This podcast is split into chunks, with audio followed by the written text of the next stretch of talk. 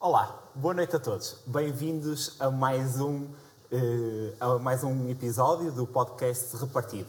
Hoje contamos com uma participação especial, até porque estamos a dar início aos lives.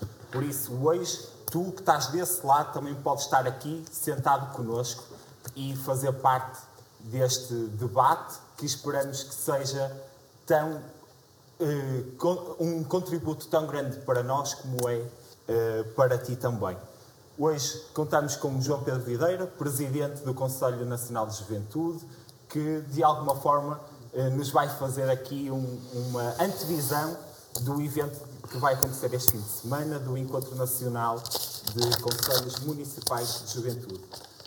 João, bem-vindo, obrigado mais uma vez por estares aqui connosco. Obrigado pelo convite. Uh, bem, dizer-te o quê? Dizer-te que nós convidamos para também conhecermos qual é o estado da arte dos Conselhos Nacionais de Juventude a nível nacional. Municipais. Uh, municipais de Juventude a nível nacional e qual é o contributo que estes espaços têm para aquilo que é a emancipação de jovens e o contributo também para a sociedade uh, no geral.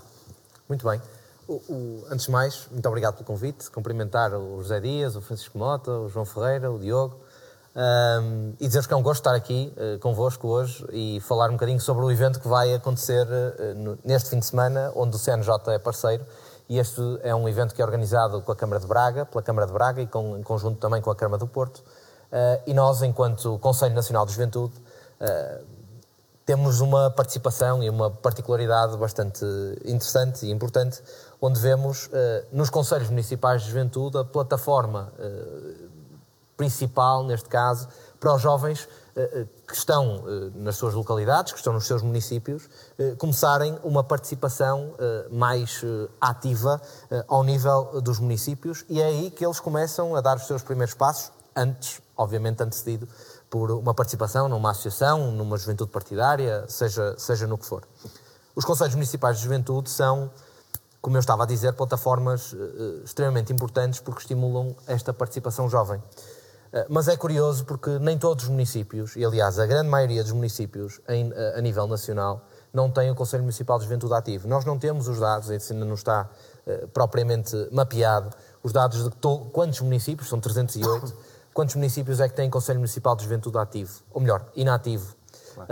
Sabemos que para este encontro contamos com 83 municípios, entre uh, Portugal continental, Açores e Madeira, 240 participantes uh, e 80 vereadores que uh, vão no segundo dia do evento. O evento decorre no dia 23 e no dia 24, e no dia 24 vai haver uma espécie de um side event que há um, onde tem um encontro uh, com uh, os vereadores, os vereadores que têm, que têm o pluro de juventude, e onde aí se vai discutir estratégias a nível local, regional e nacional para desenvolver e implementar mais os conselhos municipais de juventude e o que é que isto pode ter.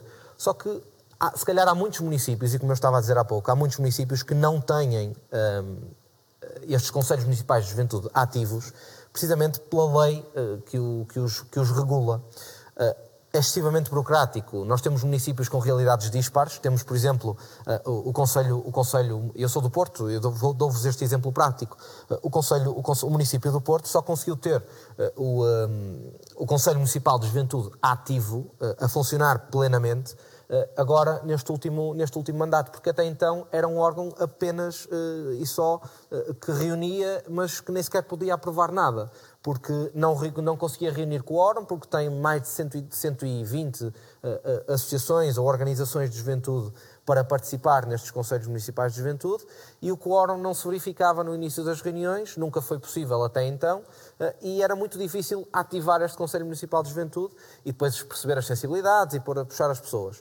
Houve estratégias que foram delineadas e há, e há várias iniciativas e há vários municípios que começaram a fazer e a atalhar caminho uh, por aqui fora. Uh, uh, e no âmbito de chamar estas organizações e de, de, as, de as chamar à participação e de as envolver e de, de facto, dar o passo seguinte e depois formalizar uh, uh, e dar o passo para estes Conselhos Municipais de Juventude conseguirem ter o seu, uh, o seu espectro e a sua, a sua participação plena.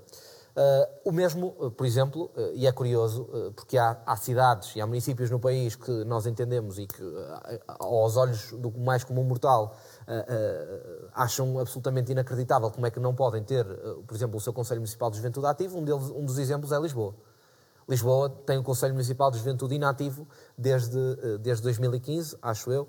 Um, e agora é curioso também, eh, eh, vamos estar, eh, fomos convocados, as organizações que têm sede em Lisboa foram convocados, convocadas para, no próximo dia 7 de maio, para uma primeira reunião, desde então, para este Conselho Municipal de Juventude, e onde esperamos que, de facto, possa haver uma participação alargada. E onde Videira, possa... para também terminarmos e conseguirmos também aqui perceber qual é a proposta, ou qual é, que tipo de modelo é que o CNJ propõe também aos municípios para se melhorar o funcionamento destas estruturas? Eh, nós não, nós não queremos interferir diretamente naquilo que é a, eh, a, organização interna de cada município, porque cada um tem a sua especialidade. O que nós defendemos é cada vez mais uma maior participação e, por exemplo, incluir grupos, grupos não formais eh, de, de jovens que estão criados na cidade e cada vez mais os jovens identificam-se não por, não por portanto, por uma associação, mas mais até por uh, uh, causas, e portanto há movimentos que foram criados, como o Black Lives Matter, a questão da, da greve climática.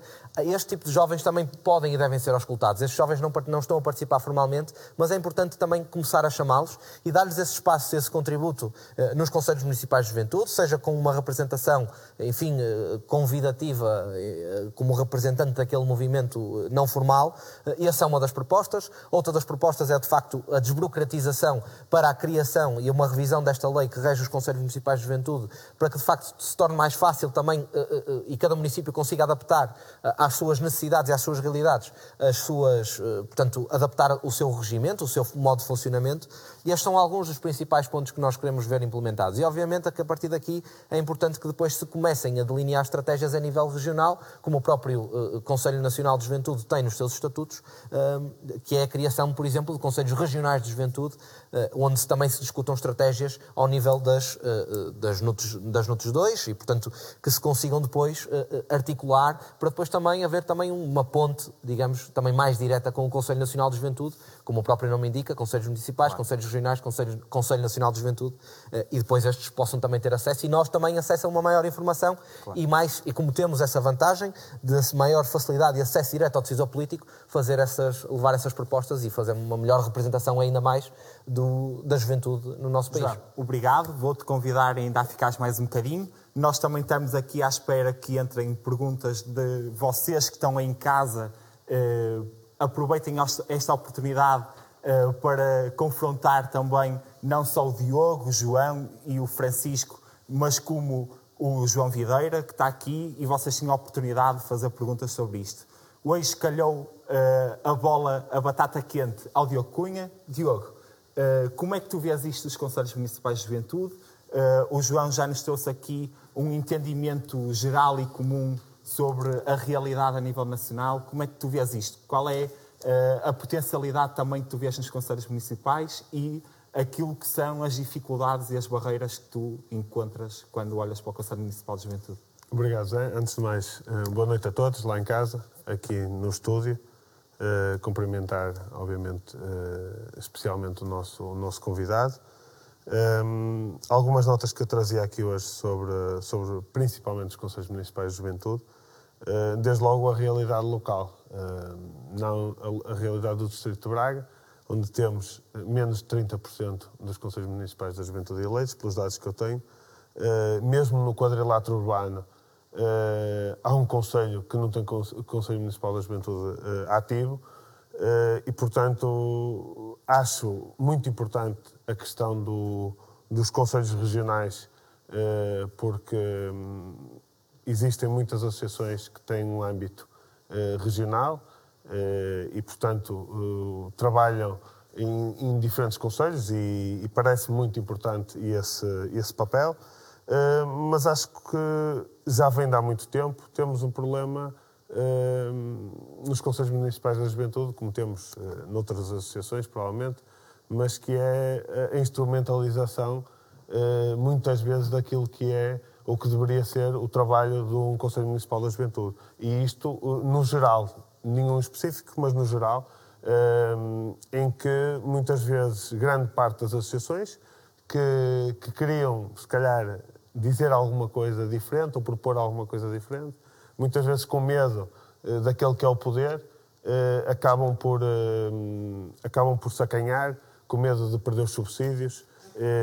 e esse é um ponto que acho que é, que é fundamental nós percebermos, porque se calhar a presença das juventudes partidárias muitas vezes intimida não só o poder não, não só a presença, a presença camarária, mas a presença das juventudes partidárias muitas vezes intimida, uh, de alguma forma, o debate. E, portanto, eu acho que era importante criarem-se, se calhar, grupos de trabalho mais diversificados dentro dos Conselhos Municipais das Juventudes, onde, nomeadamente na questão desportiva e cultural, pudessem estar divididos, entre outras, a social também, e a política também, ou seja, estarem elas todas divididas, o, que provavelmente traria outras ideias, eh, porque temos visto, e eu conheço principalmente o Conselho Municipal da Juventude de Braga, em que hum, nos últimos anos eh, ou tem vindo a decair aquilo que é eh, a atividade do Conselho Municipal da Juventude de Braga. Até me parece que este ano está a correr melhor que correu nos anteriores. Mas acho que de alguma forma, e a minha experiência no Conselho Municipal da Juventude de Braga, por isso é desse que tenho que falar, acho que de alguma forma nós, enquanto ativistas políticos, temos que, que intervir. Como é que tu vês esta realidade? Boa noite, quem nos vê lá em casa, boa noite aqui no estúdio, em especial ao nosso convidado, ao Pedro Videira. E dizer que um, algumas coisas certamente partilho aqui com o Diogo, outras nem tanto, mas isso é, é arte da política. E dizer que nós os três, pelo menos os três eh, convidados, os três residentes neste programa, temos uma experiência de Conselho Municipal de Juventude muito próxima. Acho que nós conseguimos participar no Conselho Municipal de Juventude de Braga ao mesmo tempo e sempre até numa postura e num papel construtivo. Eu acho que sempre foi isso que, que se fez. Ultimamente, eu não tenho participado nesse, penso que o Francisco também não, não sei se o Diego tem, eh, e certamente terá outra experiência. O que eu sei é que, e talvez o, o Videira nos possa elucidar melhor sobre essa matéria, a pandemia também não, não, ajudou a que a juventude possa participar de uma forma fácil, de uma forma descontraída, que é isso que nós estamos habituados, presencialmente, uh, uns com os outros, falarmos de forma franca e aberta. Uh, e de, todo não tem ajudado para, se fazer para a participação cívica e também para a participação política. Mas com isto quero dizer que também não é uma desculpa. O que eu quero dizer é que eu acho que há associações e organizações que têm afinado a sua participação com o, o evoluir do, de, de, e nós nos habituarmos a esta pandemia quase em permanência. E depois, indo diretamente à questão do tema, eu acho que os Conselhos Municipais da Juventude, eh, e também partilhando aqui a experiência até da comparação com outros países, nós temos, e o Videira dizia ali um bocadinho por, este, por, este, por estes caminhos, nós temos é que ter um regime talvez mais flexível e, e, que se consiga adaptar à realidade de cada município. Porque a verdade é que não é a mesma coisa uh, um problema de um jovem em Braga, ou certamente não será na totalidade, comparando com um jovem de Macedo Cavaleiros. E a verdade é que nós temos que ter uh, formas de uh, a instrumentalização e a organização do Conselho Municipal da Juventude possa estar uh, tipificada numa lei como está, mas ao mesmo tempo também que não possa ser tão rígida quanto isso. Porquê? Porque nós ultimamente também temos uh, assistido à criação dos vários grupos informais, também como o Videira dizia, um, e a verdade é que uh, os jovens querem participar. Participam pelo Twitter, participam pelo Clubhouse, pelo Instagram, por outros, por outros meios. E a verdade é que esses meios não são regulados para o Conselho Municipal da Juventude funcionar. E nós temos é que adaptar a realidade ao que está na lei. E muitas vezes é, é, por isso que nós muitas vezes não compreendemos o, o que é que a lei diz. E é isso que nós temos que fazer. Ou seja, mais informalismo. Eu acho que nós no Conselho Nacional de Juventude de Braga, pelo menos quando participávamos uh, ativamente e quando existiam essas reuniões presenciais, era, era participar de uma forma muito informal. E eu acho que era isso que levava as pessoas a participar. Mas, ao mesmo tempo, também temos que contribuir para que as decisões que lá se tomam e o que é que se lá uh, diz tem, seja tido em conta. Por exemplo, não há, o que eu conheça pelo menos, uma verba alocada do orçamento municipal específico, uma percentagem de cada município, diretamente para a da juventude. E se calhar aí levaria que os jovens pudessem, e não só os que estão nos Conselhos Municipais da Juventude, propriamente dito, as organizações, mas também outros pudessem, não só através dos orçamentos participativos, mas também ver e escolher a, a, as prioridades na qual a Câmara devia gastar o seu dinheiro. E não é só em temas da juventude, porque nós estamos habituados a dizer que os jovens só podem falar de empreendedorismo, de emprego, de habitação, mas eles têm mais opinião em relação a outras coisas. E nós temos que, que, que, apostar nisso. Também não quero estar aqui a, a cortar aqui o tempo. Eu disse que nós íamos ser disciplinados e, e, o Francisco também tem certamente muita coisa para dizer. Mota. Bem, muito, muito bem. Antes de mais, muito boa noite a todos. Cumprimentar naturalmente meus colegas de painel eh, e um cumprimento especial ao João Pedro Videira, Presidente do Conselho Nacional de Juventude, e agradecer-lhe o facto de estar aqui hoje connosco. Eh, em primeiro lugar, e até porque quer o Diogo, quer o João, eh, em certa medida já fizeram uma análise exaustiva daquilo que são os comportamentos e as opções e as estratégias municipais para os Conselhos Municipais de Juventude, eu começaria por dizer o seguinte, e sendo um pouco rebelde face àquilo que é o, o tradicional, ou, digamos quase esta matéria mais legislativa sobre os Conselhos Municipais de Juventude. E eu seria mesmo provocador, e aproveitando que está cá o Presidente do Conselho Nacional de Juventude. Nós temos os Conselhos Municipais de Juventude que os políticos querem que eles existam. Esta que é uma realidade. Os Conselhos Municipais da Juventude, tal e qual como a própria palavra o indica, são, é um conselho consultivo de auscultação dos jovens. Mas nós, e quando digo nós, digo uma sociedade, ou então enquanto espírito coletivo de, de pátria portuguesa, olham sempre para a juventude, ou os políticos olham sempre para a juventude com uma exigência.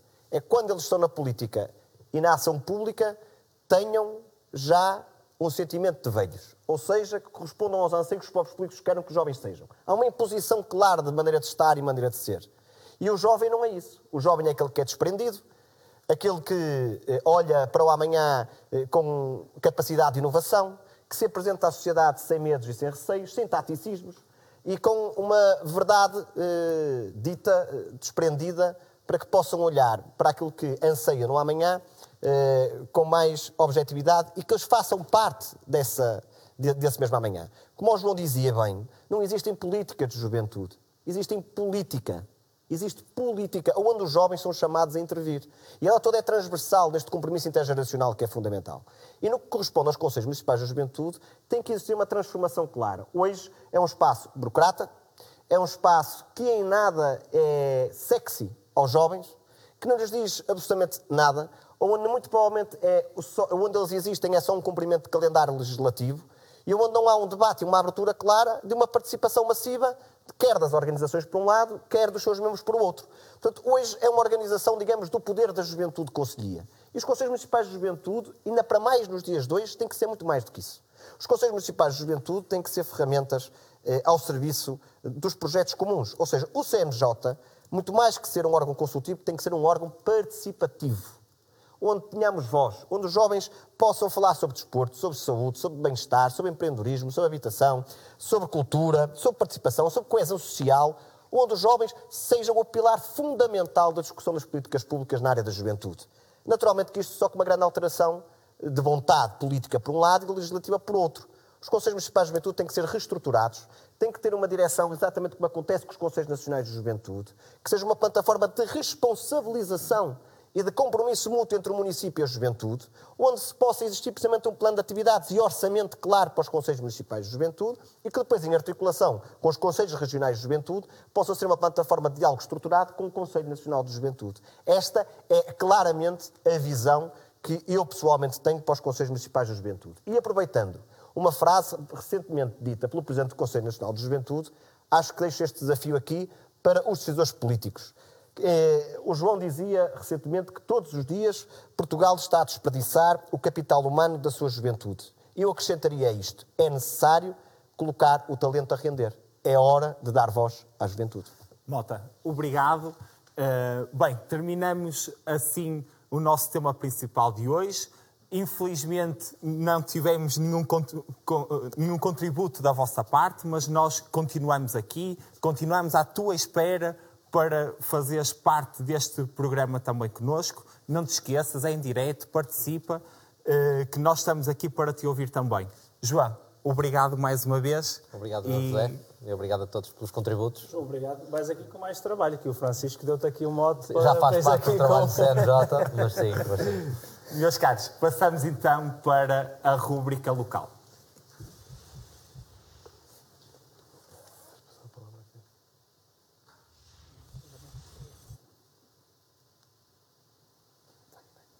Sai, sai.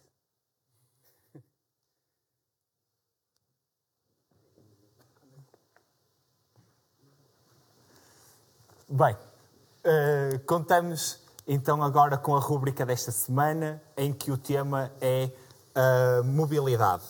Uh, nós tivemos uh, esta semana notícias, ou a semana passada, notícias que vieram mexer com a cidade de Braga no que toca à mobilidade. A mobilidade é uma agenda importante de discussão de hoje, que compromete claramente os próximos anos, ainda para mais numa cidade que está com um crescimento exponencial eh, nos últimos tempos. Temos então eh, a notícia do Nó em Fias, sobre a, o Nó em Fias, que é uma das principais artérias de entrada e saída da, da parte norte do Conselho, para os conselhos adjacentes e foi anunciado na semana passada pela Câmara Municipal de Braga o concurso para o projeto de reordenamento viário da mesma. A par disso, tivemos o Primeiro-Ministro a falar em conferência de imprensa sobre o avanço do BRT, o Bus Rapid Transit, que vai estar incluído naquele que será o Plano Nacional de Investimentos para 2030, ou até 2030. João. Bem, hum, quando, quando falamos de mobilidade, há sempre uma forma apaixonada nos últimos anos, é o ambiente e é a mobilidade que há sempre maneiras e modos diferentes de se ver este tema. Mas a verdade é que nós, eh, particularmente na nossa cidade, e por isso é que isto é o, o nosso tema local, e não só, porque mesmo a nível regional existem grandes e graves problemas de mobilidade, ehm, nós temos eh, um problema grande por resolver, ou vários, mas um deles, eh, como, como já disseste, é o, o nó de enfias. Ehm, a questão do nó de enfias é que nós teremos que pensar, e é isso que foi agora contratado esta semana, que vai ser contratualizado, é um plano para um, o estudo do, do, que irá ser feito. Mas a verdade é que nós temos uh, um, um, local de, de, de, passagem de grande afluência uh, cotidiana em que neste momento não responde às necessidades uh, atuais do Conselho de Braga. Porquê? Porque, para além de ser a ligação da Zona Norte com outras zonas e a entrada da parte norte da cidade, é também uma zona de, de, passagem e de acesso ao, ao Conselho, por exemplo, de Vila Verde e da Margem. E a verdade é que o crescimento também da, da nossa cidade, para além de estar a fazer, uh, sobretudo na questão da, da construção da habitação, está-se a fazer sobretudo para a Zona Este e também para a Zona Norte. O que faz com que nós tenhamos que resolver um problema não para 10, 20 ou 30 anos, mas eu, eu arrisco-me a dizer, um, um, temos que arranjar uma solução para 60, 100 anos.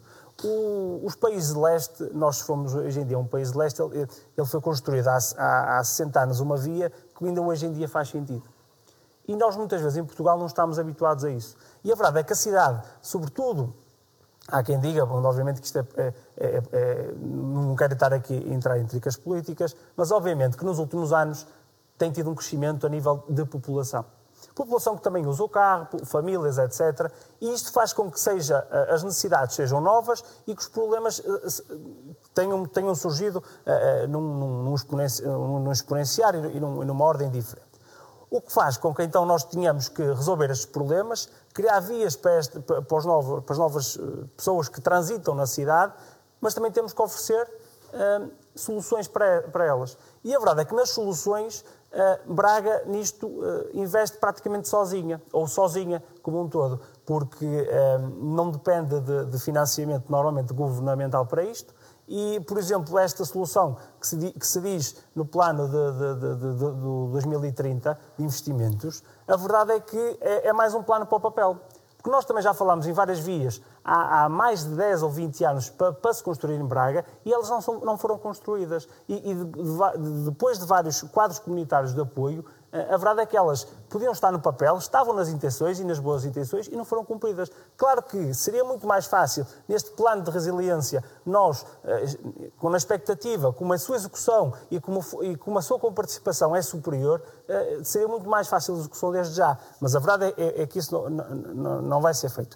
E, e, também para terminar, também para dar tempo aos restantes, nós temos que pensar também muito na ferrovia. E na ferrovia, sobretudo também na questão da criação de espaços intermodais, que não, não são criados eh, e não há espaço para criá-los. Nós temos que pensar na cidade e no Conselho como um todo e depois também pensarmos na região, porque é isso que vai resolver uh, os problemas do futuro. Porque uh, a região está a crescer, A nível de população, temos cada vez mais aqui uma mega, quase uma área metropolitana entre os conselhos. E nós temos que resolver o problema, uma vez por todas, de forma concertada e de forma conjunta. Francisco Mota, como é que tu vês este problema de de enfias e será uma alternativa à questão daquela via entre o Nova Arcada e o Leclerc? Bem, eu antes de mais queria puxar um bocadinho a fita atrás, face àquilo que disse a semana passada cá, em que, sobre a questão do PRR, ou seja, do Programa de Recuperação e Resiliência, em que eu dizia que via com muita preocupação que 68%, aliás, 66% dos fundos que vinham da Europa da dita bazuca eh, de apoio à, à recuperação económica no pós-pandemia, eh, era para mais Estado e apenas 33% eram para empresas. Eu sei que a comunicação social nacional eh, muito pouco passou dessa informação e essa notícia muito pouco foi noticiada, permita uma redundância. Mas existiu um cartão vermelho, um grande puxão de orelhas a Portugal, leia-se, ao Governo, por essa mesma opção, dizendo que este não era o momento de investir em estradas, este não era o momento do investimento no Estado, era o momento das empresas, da recuperação económica e social do país.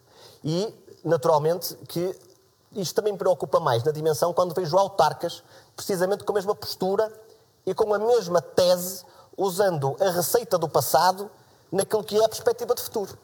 E, estranhamente, deixa-me até bastante preocupado ver o nosso Presidente de Câmara, Ricardo Rio, a dizer que lamenta que o investimento, por exemplo, no BRT, não esteja, não esteja integrado naquilo que é o Plano de Recuperação e Resiliência.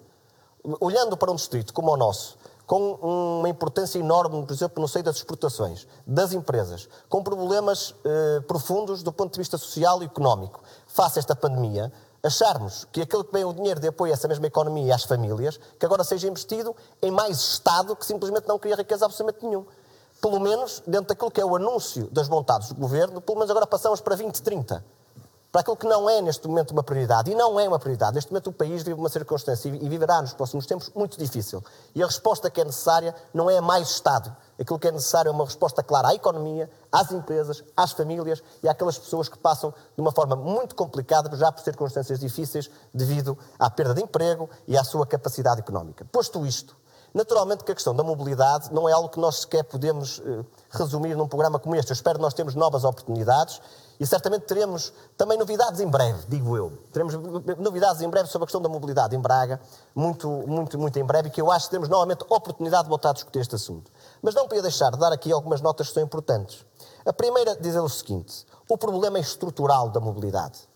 Podemos dizer que a culpa é do passado, a falta de planeamento da cidade, daquilo que era a perspectiva do território. Estamos todos de acordo. Mas o fundamental é responder neste momento às dificuldades e àquilo que é o problema, o problema estrutural que a cidade tem. E uma resposta estrutural não é uma resposta feita avulso, eh, isoladamente e numa histeria permanente de anúncios de projetos que vão acontecendo e que não passam simplesmente de projetos seja do ponto de vista do seio daquilo que são as opções governamentais, seja até daquilo que são do seio das próprias opções municipais.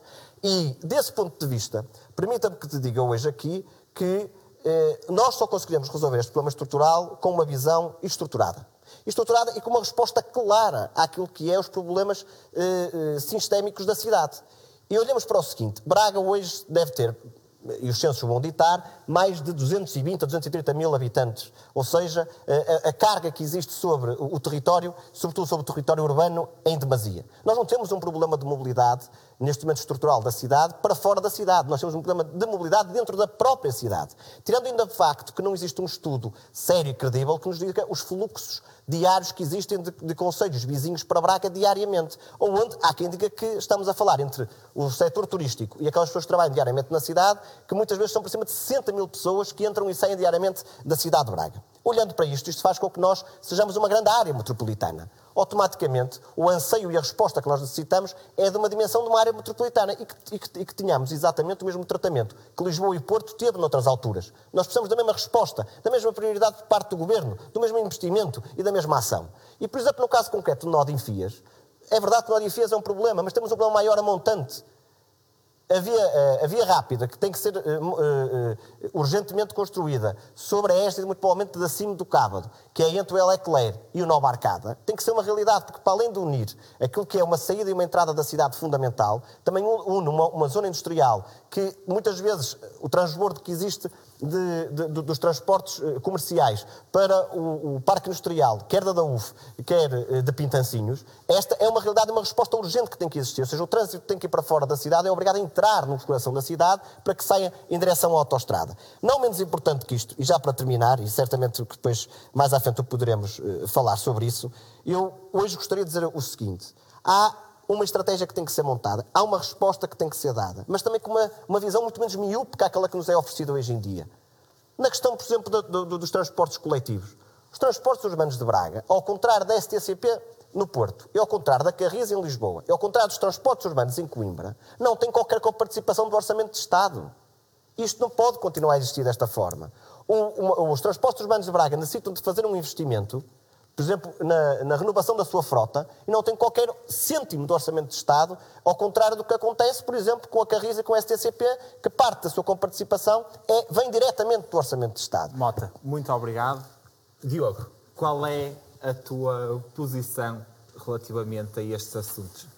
Eh, eu começava já uh, pela questão do BRT e, e, sendo que estamos em 2021, eh, recordo-me que em 2016 foi apresentado, com bom peso de circunstância, pelos transportes urbanos de Braga, eh, o BRT que, com eh, um orçamento de 135 milhões de euros, aprovado, eh, e portanto eh, já passaram cinco anos desde aí, entretanto deixou de ser uma prioridade, e hoje, e bem, e saúdo essa, essa opção por parte do, do governo Que esteja. E acho que é importante. Não passou a ser uma prioridade, não deixou de ser uma prioridade da Câmara Municipal e não passou a ser uma prioridade do, do, do não passou a ser uma prioridade do Governo. O que aconteceu é que há agora, pelo visto, uma vontade do Governo de investir na mobilidade coletiva em Braga. As circunstâncias são diferentes. Exatamente. Um investimento de cerca de 200 milhões de euros por parte da Câmara Municipal nos transportes coletivos era insustentável não, quando, mas, quando todos nós sabemos. Mas em 2016 eh, havia 135 milhões e havia essa disponibilidade, hum. segundo, segundo o que eu sei. Não, os transportes e... urbanos de Braga lançaram o projeto, o orçamento e queriam submeter uma candidatura e com o apoio do governo. Foi isto que foi anunciado na altura. É só por uma questão de, de, não, não, e, rigidez de conteúdo. Certo, certo, não, mas para, para ajudar essa rigidez de conteúdo, dar, dar nota que este investimento eh, em 2016 eh, por parte da, da Câmara Municipal de Braga provavelmente terá que ver com a questão do engenheiro Batista da Costa ter deixado de, de, dar o seu contributo. E hoje dá o contributo num Conselho Vizinho eh, em Barcelos na questão da mobilidade. Eh, e, portanto, Uh, dizer também que acho que é importante. O Barcelos passou até BRT. Não, não, não. Se, eu estava a pensar nisso. Não, claro, claro. o raciocínio que foi feito. Certo, certo, certo. Não, e, e, e, acho que é muito importante a questão de, de haver uma, uma ligação muito forte da Câmara Municipal com o Governo, porque isto é uma decisão uh, a muito longo prazo e que é fundamental e, portanto, tem que ser bem estruturada. Um, antes de chegar ao Nó Fias, que acho que um, o, o, João, uh, e por ser de Palmeira, é um assunto que ele ainda lhe diz mais, um, dar uma nota da questão da mobilidade e, na minha opinião, em Braga não há estratégia para, para a mobilidade e, e basta falar da questão, muito rapidamente, das ciclovias uh, e dos 29 km que passaram a 76 e depois em 2016 a 80 e hoje são 12 e, portanto, uh, o planeamento muda uh, conforme, conforme o interesse. Diogo, tivemos, de respeito, uma, desculpa, tivemos aqui uma pergunta uh, do, do Armindo sobre aquilo que são as marcações na variante junto à bomba da BP, que, segundo informação dele, só numa semana houve quatro acidentes. como é que tu também vês esta questão de. As marcações. Da... Será em real, talvez. De acesso Sim, real. real. A... Exatamente. As marcações da passadeira? As, não, não, não, as, as, marcações da variante. Porque a rotunda, a, a, rotunda foi alterada. Basicamente, em vez de ter duas, duas, duas saídas, não é para a zona da BP, passou a ter uma. Eu sei porque Sim. já usei, é só Sim. por isso. mas, mas, mas, mas, mas, a palavra é do Cunha. Certo, mas a, pergunta foi para mim. A pergunta foi para mim. Não, foi, foi para todos, não, mas como estavas a falar, nós adjudicámos. Certo, mas não estou, não estou dentro do assunto. Ó, portanto... Exatamente, e até para dar esta nota, Sim. Eh, estes casos tão específicos da vida da cidade, eu também sei o que, também sei o que se trata, porque também já, já lá passei, mas eh, há naturalmente planeamentos que são feitos claro. na cidade e, e, esta, e este registro da, da, resolução dos problemas diários eh, eh, da cidade são é naturalmente acompanhados por técnicos da Câmara Municipal. Nós aqui temos uma grande dificuldade. Estamos a falar de uma estratégia, uma visão concertada para a mobilidade no Conselho, eu percebo que as redes, que, que, que as redes viárias são fundamentais, e até porque, infelizmente, em Braga há uma dependência muito grande do, do automóvel eh, e, e, do, e, do, e, do, transporte individual, mas eh, para nós torna-se muito difícil. Eh, houve uma alteração, efetivamente, e para ajudar o Diogo nesse aspecto, houve uma alteração, porque a Rua a da Feira e tudo mais está estruturado, mas este tipo de perguntas Sim. nós não estamos munidos para conseguir. Claro se nós aqui respondemos procurar e Sim, é, talvez. Claro.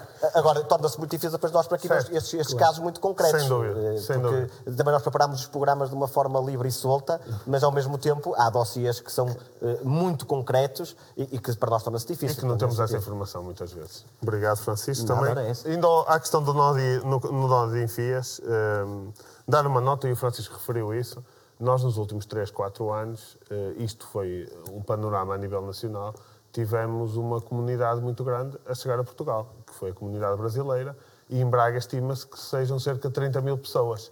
Eh, se já era um problema eh, no passado o nó de enfias, eh, com mais gente a utilizar automóvel, porque os transportes urbanos de Braga não conseguem dar, ainda hoje, não conseguem cumprir ainda hoje, ou cobrir ainda hoje as necessidades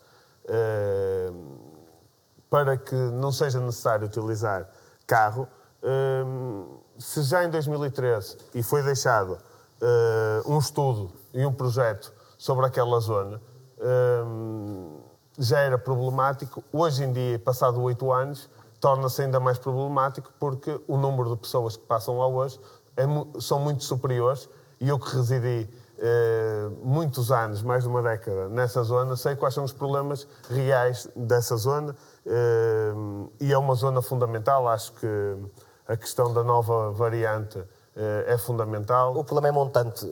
O nó de enfias continuará a ser um nó se não resolvemos o problema montante, sobretudo com a variante do Cávado, que é aquela que há pouco referia, que é a ligação entre o Nova Arcada e o Elecler. Esta é uma via estruturante para que a cidade consiga escoar o seu trânsito. a questão do, do, transporte coletivo, como é que vai responder naquela zona uh, ao oh, tipo de... Oh, oh, João, oh, oh, João permite-me que diga uma coisa. A, a, mobilidade é uma matéria muito profunda. Sim, sim, e eu acho que nós teremos a oportunidade de falar aqui. Eu, por exemplo, se me perguntassem já à, à primeira medida se, se, se, se, o BRT é melhor solução para a cidade de Braga, eu não sei se é a melhor solução, porque não há nenhum estudo que sustente que o BRT é a melhor solução. A cidade precisa, neste momento, que lhe seja oferecida um estudo claro, estruturado, que, que, que, seja capaz de agregar todas as soluções de mobilidade. E dou alguns, alguns exemplos delas, até para ajudar aqui ao debate. O problema da cidade passa logo por, um, por uma, uma, questão estrutural que é, e tu falaste bem, por um posto intermodal. Não faz sentido apanharmos o autocarro num sítio e depois temos que ir quase com as malas a arrastar por, por, por uh, passeios estreitos à chuva ou ao sol, dependendo das intempéries, até à estação de caminhos de ferro. Isto não é convidar ninguém a usar o transporte coletivo. Isto, para uma cidade do século XXI e com a dimensão da cidade de Braga, não se responde. Basta perceber o que o Porto fez aqui. Juntou numa, numa estrutura intermodal eh, a ferrovia com os autocarros. É o que faz todo sentido que isso aconteça. E é urgente que isto aconteça. E no próprio PDM da Câmara Municipal está previsto que isto mesmo aconteça. É preciso é passar para a ação. Outra questão é, neste momento está a ser construída é, a, ligação rodoviária, peço desculpa, ferroviária para transportes entre a linha do Norte e o Porto de Leixões. Temos que perceber onde, onde é que temos que fazer a sindicância para que haja o prolongamento dessa linha ferroviária até o aeroporto, para que haja uma ligação entre o Minho, o Alto Minho e o, e o aeroporto, para que esta seja uma ligação real na mobilidade coletiva. Mais ainda, permite só para terminar, o transporte eh, eh, coletivo na cidade. Somos candidatos à Capital Europeia da Cultura. O Porto fez exatamente o mesmo exercício quando foi em 2001. Seria ou não seria a hora de reintroduzir o elétrico na cidade? Sobretudo para as áreas pedonais. Resolveria-nos cruzar aquilo que é o centro histórico da cidade, o Bom Jesus do Monte, o Parque da Ponte e o Largo dos Penedos, por exemplo, a própria praça, agora um espaço, um, espaço renovado. Há toda uma visão de cidade que é importante, mas discutida num só pacote. E aqui há uma responsabilidade clara. A dimensão da cidade de Braga, a Câmara Municipal não tem capacidade sozinha, tem que haver um investimento claro e, e abandonarmos o centralismo de Lisboa e não, e, não, e não, basta apenas mudar o centralismo Muito do, do sul para o norte. Qual, é achas, qual é a tua opinião sobre, sobre esta Pronto, questão? eu ainda não tinha acabado a minha, a minha intervenção, já fui interrompido pelo menos três vezes, mas... E, e por isso é que eu voltei a ti, que é para depois também terminarmos a rubrica. Eu ainda ia falar da questão do, dos caminhos de ferro, eh, que eu acho fundamental, a ligação de Braga a Guimarães é, é um problema é, que já vem desde sempre, que não é compreensível.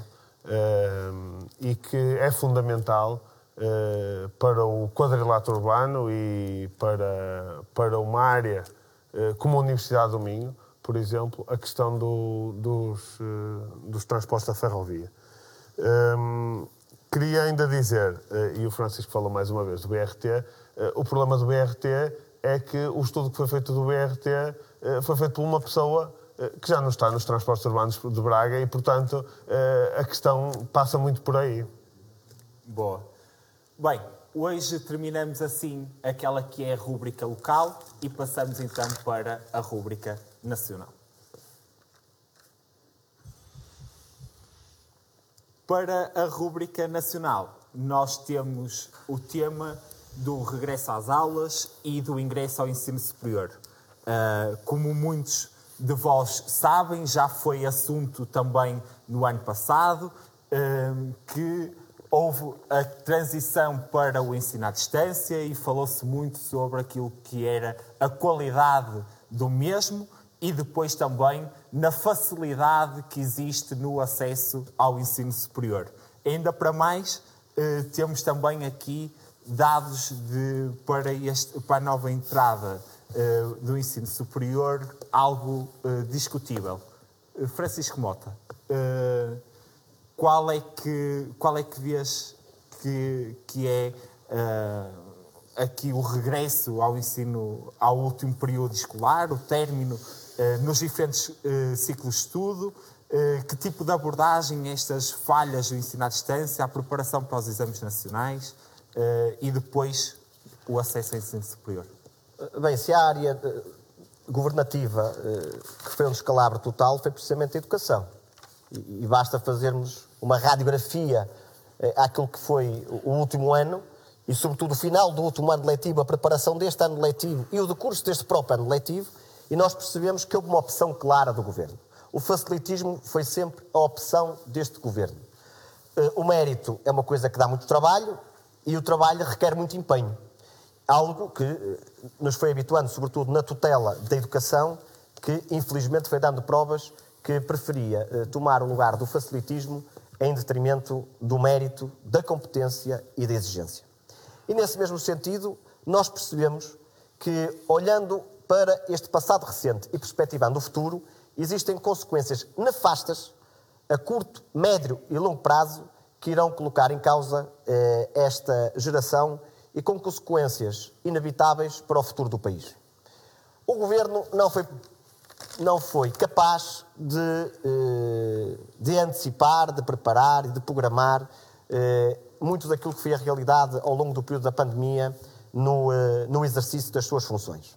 Não foi possível, aliás, não foi capaz, em coisas muito simples como a questão de, eh, da testagem permanente em toda a comunidade educativa.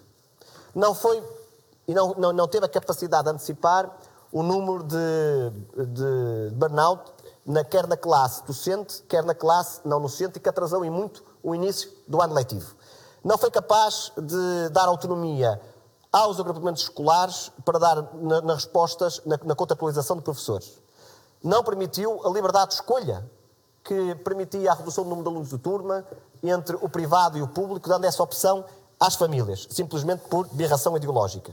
Não foi capaz de adquirir equipamentos tecnológicos e equipar as escolas com esses mesmos equipamentos para garantir a transmissão online e à distância das aulas, de, das aulas, no caso de ter que retomar a casa, como foi o caso. Também não foi capaz de garantir, eh, junto dos municípios, no início do ano letivo, um transporte seguro dos alunos entre a sua habitação e a própria escola. E, por último, o próprio governo não foi capaz de cumprir a sua palavra e até a expectativa que criou nas famílias de que o início do ano letivo seria sinónimo de um computador portátil para cada aluno do ensino em Portugal. Isso também não foi ele capaz. O que significou uma grande eh, equidade naquilo que era a educação ao longo de todo este período. Mas, mais do que isto, nós hoje olhamos no reatar do ano letivo e percebemos que o governo continua exatamente na mesma posição em que se encontrava. Tudo é agendado em cima do joelho, nada é preparado, nada é capacitado e quem fica a perder, sobretudo, é as novas gerações, são os alunos e são as suas famílias. Pior do que isto, é que eu estava à espera que, com o reatar do ano letivo, neste momento, que o Governo nos apresentasse pelo menos um plano de recuperação para a educação. Ou seja, com uma motorização clara junto dos agrupamentos e que respondesse à realidade educativa em Portugal neste momento. E isso não está a acontecer. Nós não sabemos em que patamar é que estão os nossos alunos. E, portanto, novamente, o Governo volta a dar sinais de facilitismo, simplesmente para empurrar com os, problemas com a barriga para a frente, para cumprir calendários e para responder aos sindicatos, sobretudo nas férias escolares. E mais importante do que estar a discutir férias escolares ou calendários escolares, é estar a discutir a qualidade do ensino em Portugal. E repara, tal e qual como aconteceu o ano passado no acesso ao ensino superior, isto é importante dizer e já termino, no acesso ao ensino superior, que se deu um facilitismo claro no acesso, onde se criou regras à última da hora, criando uma concorrência, permite uma expressão, desleal entre alunos e entre candidatos.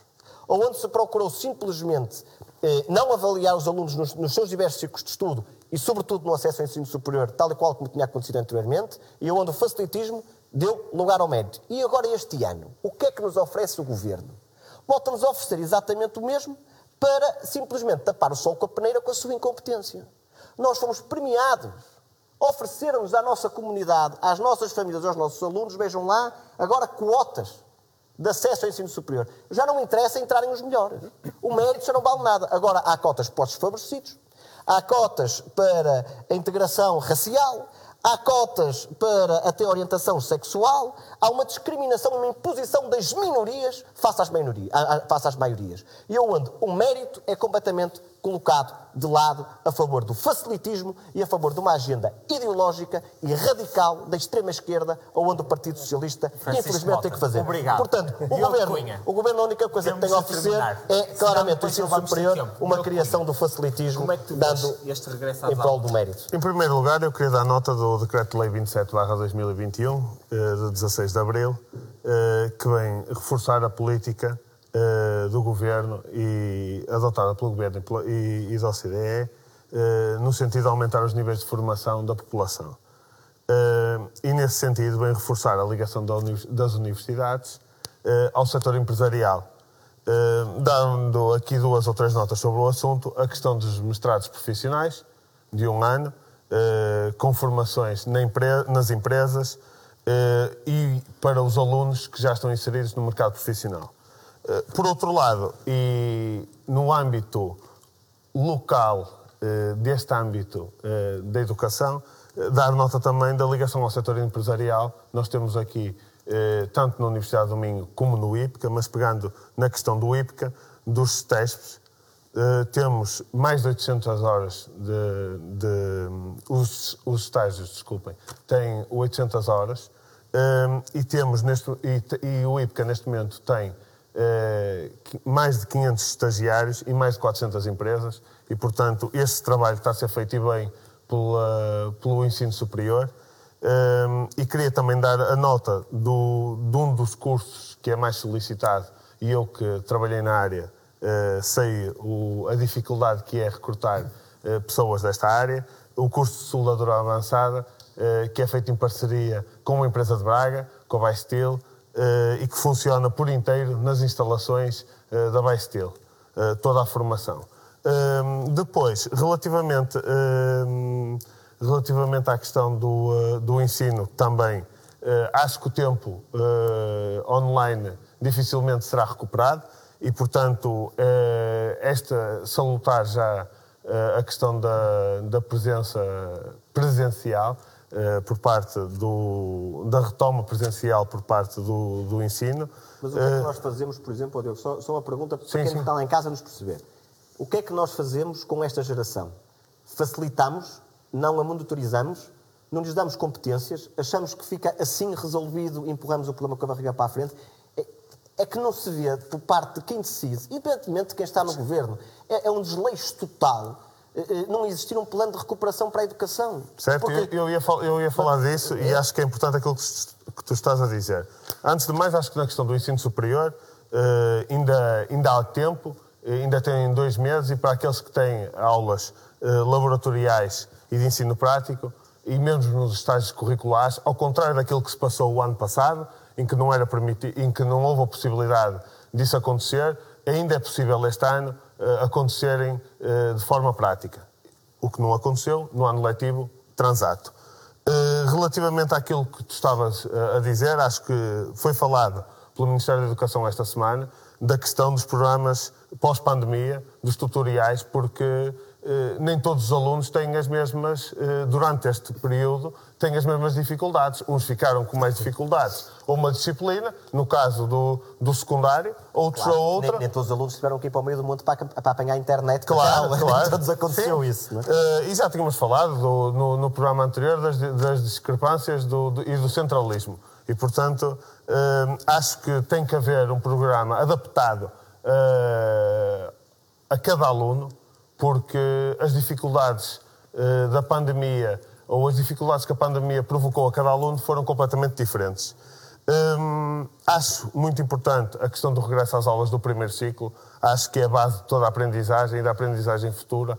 E acho que todos aqueles que tiveram eh, também que o fazer no último ano de modo digital eh, têm que, de alguma forma, e acho que este programa. Acho, acho que tens toda a razão aí. Desculpa, mas, temos mesmo mas de deixa-me só, só- para dar uma nota que ele- só para completar a ideia dele, que eu acho que ele está a fazer o raciocínio precisamente correto. Mas só para te lembrar uma coisa, em janeiro, quando houve aqueles 15 dias que foram de férias letivas e que haveria a compensação eh, eh, face às férias da Páscoa, ou seja, que elas não existiriam, mas interessante que no momento da Páscoa foi dada na mesma às semanas de férias. Certo. Bem, João, Bem, agora, neste silêncio, cabe-me a mim levantar aqui o ânimo e aqui as vozes. posso pedir para cumprir mesmo Vou, os vou, três minutos? Os três minutos, bem, termos- está a contar. Bem, de forma também rápida e resumida, lembrar rápido aqui uma, uma questão que esta semana, penso que foi esta semana ou a semana passada, no Parlamento foi aprovado aquele diploma do, dos exames de melho- de melhoria, que acho que era de elemento à justiça. Eh, Não quero falar aqui... proposta da JST, tempo. tem. Exatamente, não quero estar aqui a vender o peixe da JST, mas, mas, mas acho que pelo menos o- o- aqui temos que saudar o Parlamento por ter aprovado isto e, era uma re- reivindicação dos estudantes e acho que, que- que- foi de elemento à justiça. Há uma coisa, eu não, não vou dizer que me irrita, mas que, mas que me incomoda. É que quando nós falamos de educação, eh, muitos temas em Portugal, mas sobretudo educação, nós nunca temos um plano, hum, um compromisso geracional, um compromisso de vários anos. Ou seja, nós, cada, é que não, não é cada governo, é cada ministro que entra para a pasta, é cada, ca- cada ideia que sai, muitas vezes, contrária ao anterior. E a verdade é que, eh, numa, numa matéria tão sensível como é a formação de, de- de uma população e como é a gestão das expectativas das famílias, não se pode brincar com isto. E a verdade é que, neste tempo todo, eh, o governo, e obviamente que ninguém estava à espera de uma pandemia como, esta, nem viver estes tempos, nem imaginava, o ano passado ninguém imaginava que este ano estaríamos a viver isto. Mas a verdade é que houve tempo, sobretudo durante o verão, em que as coisas foram mais calmas, para nós termos pensado e termos preparado as coisas. Porque a verdade é que só no final de dezembro, início de janeiro, é que nos lembrámos que faltavam os computadores para voltar ao ensino virtual, porque nós sabemos que o governo não queria voltar ao, ao- ao ensino à distância. Ah, e a verdade é que o governo não estava preparado para isto. Tiveram que ser as autarquias, e o caso, por exemplo, de Braga, a adquirir computadores para responder, para responder a estes desafios. E a verdade é que o governo, eh, quando se fala na, na- na na- dita eh, descentralização, muitas vezes nós queremos, o governo não quer desce- descentralizar o pacote, mas quer descentralizar as responsabilidades. E depois, quer dizer, uma coisa não bate não bate com a outra. E, e- e nesta matéria tão sensível como a educação, tem que haver pla- eh, objetivos e estratégias concretas eh, e compromissos geracionais, porque senão não vamos a lado nenhum. E depois, também para tentar aqui cumprir o tempo, dizer mais, mais uma coisa também rápida, que é o seguinte. Em relação à, à- à educação, a expectativa, e sobretudo as famílias, têm vivido também tempos muito angustiantes, porque a verdade é que eh, um, os pais muitos foram obrigados a voltar a estar em teletrabalho, as crianças a estar fechadas, eh, e eh, neste, numa matéria como esta, eu acho que tem que haver cada vez mais um, um compromisso do, do- do que é, do que será o plano de investimento nas escolas, e não digo quando digo plano de investimento das escolas, não digo na infraestrutura, digo sobretudo nos planos, eh, do- na- nas competências, em atualizar o que é, que é a escola do futuro. Nós falamos muitas vezes e depois não passamos à prática. E a escola mas- do futuro não é só usar uma um computador, é, é nós sabemos quais são as competências que temos que dar ao- aos nossos jovens. Ó João, é- é- essa, essa questão estrutural da educação, eu acho que ela, ela, ela do princípio, aliás, o próprio programa de descentralização para as, para as autarquias, e muito vai responder, espero eu, e, e, sobretudo até na liberdade de escolha da escola em que, em que as famílias querem colocar os seus filhos. Mas a verdade é uma, João.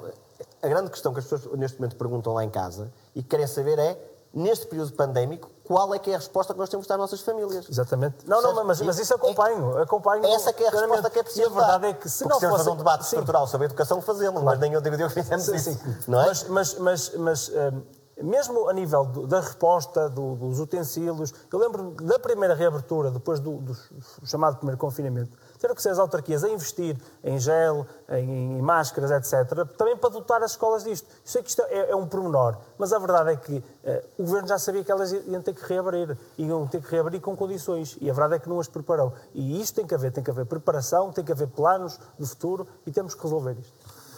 Bem, terminamos assim a rúbrica nacional e passamos então para a figura da semana.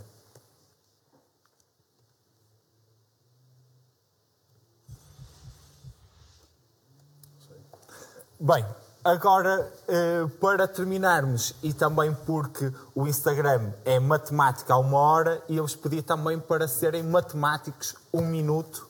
Diogo, começas tu. Qual é para ti eh, a figura da semana?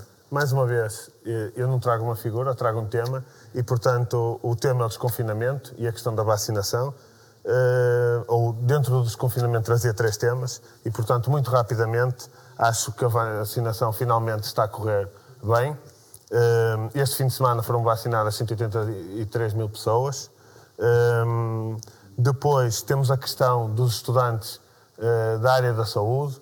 Eh, Vão ser vacinados entre o dia 19 e o dia 25 eh, 3.700 estudantes do último ano, ou seja, o sexto ano de medicina e do quarto ano, último ano de enfermagem. Hum, saiu hoje também eh, a informação de que a nova, a nova vacina da, da Johnson, hum, que todos os casos que, que se falaram, ou seja, os casos de trombose eh, que existem, que aconteceram, mas que o benefício é muito, mais, é muito superior àquele que é o risco e que, portanto, eh, todas as pessoas devem confiar naquilo que é a ciência. Hum, queria dar nota também, ah, relativamente, e ontem vimos todos, a questão dos centros comerciais cheios. Ah, acho que foi apenas ah, por ser o primeiro dia, hoje já, já por aquilo que eu sei, voltou tudo à normalidade e, portanto, acho que podemos, relativamente a esse assunto, ah, descansar. Uh, mas passava também à parte da, da questão da saúde mental, uh, a questão do desconfinamento uh, e das relações interpessoais. Uh, acho que, que é fundamental e, e é um- uma das partes importantes do desconfinamento. E, por fim, a questão da economia, relançar a economia. Boa. João, um minuto. Bem, hum, em relação aqui à, à, à figura da semana, eh, eu, eu não vou mentir no, no direto, eu quando cheguei aqui eh, ref- lembrei aqui aos colegas que eu não tinha escolhido um tema propriamente dito e lembrei-me que, que há uma pessoa que anda há muito tempo desaparecida, que é a doutora Graça Freitas, e, eh, e a verdade é que eh, eu quero falar dela eh, não, não fazendo uma crítica à pessoa, nem, nem estando aqui a, a individualizar, mas eh, porque eu acho que é o rosto deste, do que nós estamos a viver, a verdade é que nós temos uma Direção-Geral da Saúde que, sobretudo, devia estar na dianteira do que é a resposta independente aos problemas, eh, como foi no passado, com Francisco Jorge, noutras, claro que não foi, não foi numa pandemia como esta, mas foi certamente noutras circunstâncias, e a verdade é que neste momento nós não sabemos eh, onde é que anda, onde é que para a DGS. Eh, A DGS muitas vezes só está a- exercer um papel consultivo ah, e muitas vezes tardio depois das coisas estarem realizadas, como é que começou a questão dos eventos, etc. E a verdade é que nós precisávamos, neste momento, que é a altura do foco da Direção-Geral de Saúde, ter o seu palco, infelizmente, mas ter o seu palco para esclarecer os portugueses, responder aos, seus, aos desafios e dar soluções. Nós não temos uma DGS independente e que apareça todos os dias. Já tivemos eh, no, início ano, no início do ano passado, vimos como é que foi correndo, e a verdade é que nós, eh, esta independência de quem teve um diretor-geral de saúde durante 15 anos eh, e, que mudavam os governos, e ele continuava com, aquela, com a postura que tinha, perdeu-se, e a verdade é que neste momento, infelizmente, nós precisamos de, de- de dire- direções gerais independentes de um Estado e que saibam tomar as decisões e que têm que tomar as decisões quando elas, eh, no lugar e, e no momento em que elas têm que ser tomadas. Bem, infelizmente, porque não conseguimos ser matemáticos mais uma vez, eh, o, o direto no Instagram terminou, mas, eh, Mota, eh, muito rapidamente, semana. Duas, a minha figura da semana, aliás, figuras. Ministro da Administração Interna, Eduardo Cabrita, e a Ministra da Cultura, Graça Fonseca, por razões distintas. O Eduardo Cabrita, por uma razão eh, tão simples quanto esta, os portugueses não, hoje em dia continuam a questionar-se porque é que ele continua a ser ministro. Eh, sabia que o contrato do Ciresp terminaria no dia 30 de junho e agora que tem a casa literalmente a arder e que podemos ficar sem comunicações em pleno período nevrálgico de combate aos incêndios, o Sr. Ministro lembrou-se que tem um problema em mãos e que precisa resolvê-lo e quer passar a responsabilidade para a entidade privada. Uma vez mais, este Ministro é perito a passar as culpas sempre para os outros. Acho que, espero que seja desta vez que tenha a porta da rua como serventia da casa. Ministra da Cultura, Graça Fonseca, ou então a Ministra da sua própria Cultura, porque ela é, ela é Ministra da Imposição do Gosto. Abriram todos os espetáculos culturais, as praças tauromáticas podem receber concertos, mas espante-se. Como a Sra. Ministra não é a favor da tauromaquia e quer fazer uma imposição do gosto, existe uma agenda claramente contra a tradição e contra a cultura portuguesa.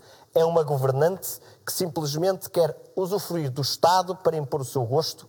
Uma vez mais, as praças de touros podem receber eh, espetáculos eh, eh, e artistas eh, eh, das mais diversas ações culturais, mas não podem abrir para aquilo que elas foram feitas, que é para a tradição tauromática. Uma vez mais, muito triste e lamentável este atentado e esta perseguição que se faz à cultura, à tradição e ao património português. Bem, e assim terminamos mais um programa do Repartido e esperamos por vocês desse lado para a próxima semana, às nove e meia da noite, deixar só uma nota de rodapé que pode não ter ficado clara na semana passada, no primeiro programa.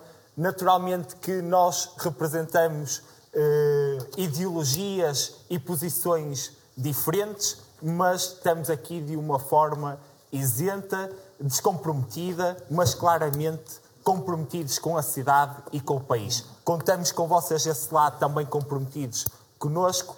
Até para a semana. Portem-se bem.